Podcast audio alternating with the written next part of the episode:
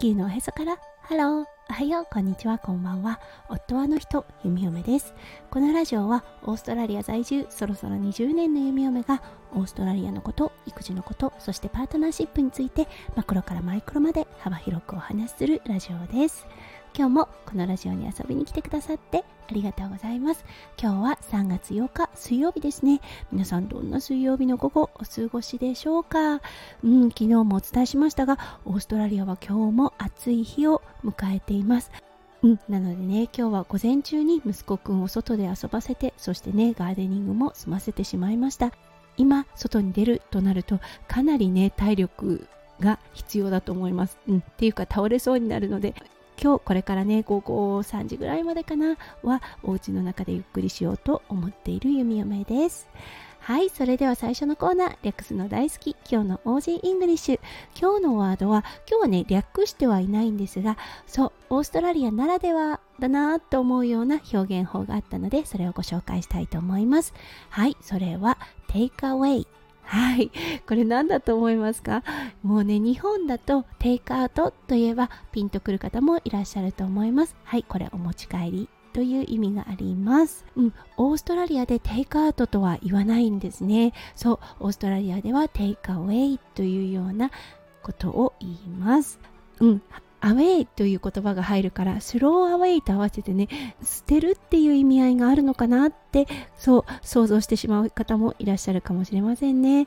イギリス英語はわからないですがオーストラリアではお持ち帰りのことを take away と言います。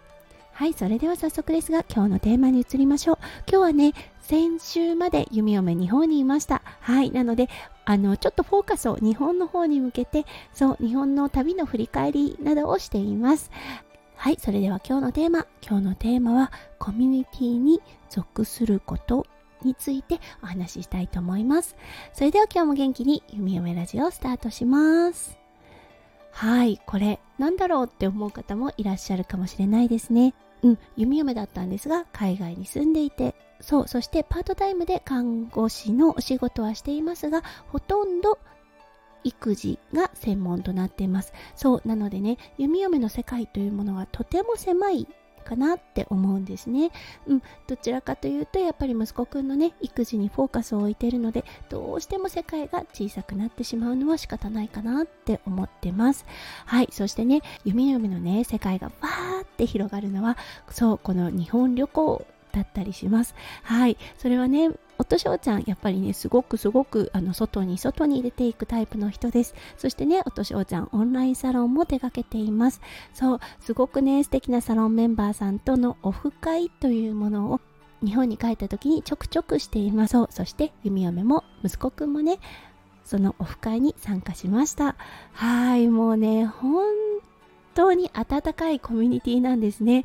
そして何といってももう幅広い、うん、いろんな方がいらっしゃいます。もちろんね、姿勢関係であったりとか、エクササイズインストラクターさんたちが多いコミュニティとはなってはいるのですが、うん、でもね、本当にね、多種多様な職業の方と知り合えることができます。そう、そしてね、お話を聞いたら、あ、面白いな皆さんやっぱりねいろんな人生であったりとかいろんな職についてそこでね気づいたこととかをそのオフ会でお話を聞いたりしてうーんもうね目の前の世界がやっぱりね一気に開けますよね。そしてねこの場所がものすごく貴重だなっていうことに再度気がつきました。うん、どうしてもねうちにこもりがちなはいあのこの育児ということ、うん、それをね一歩出てちょっと違ったねコミュニティに属することで。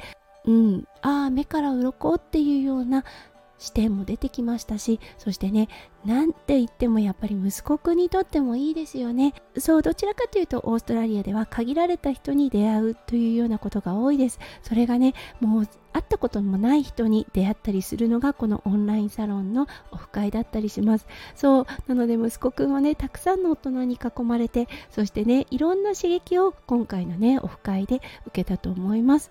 はい、もう夫翔ちゃんには感謝しかないですね。そしてね、すごく温かいサロンだなっていうのを改めてね肌で感じました。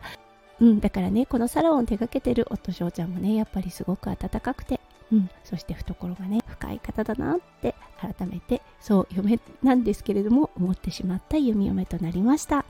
はいということで今日は夫翔ちゃんのねサロンのオフ会に参加したことそしてねそこにはどんな出会いがあってどんな気づきがなったのかっていうお話をさせていただきました。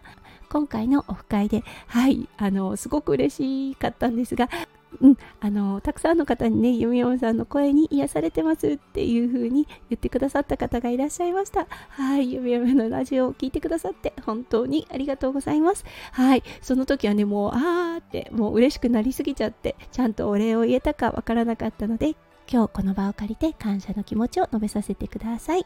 はい、もうね、あの、本当にリスナーの皆さん、いつもありがとうございます。はい、それでは今日も最後まで聞いてくださってありがとうございました。皆さんの一日がキラキラがいっぱいいっぱい詰まった素敵な素敵なものでありますよう、弓嫁心からお祈りいたしております。それではまた明日の配信でお会いしましょう。地球のおへそからハロー、弓嫁ラジオ、弓嫁でした。じゃあね、バイバイ。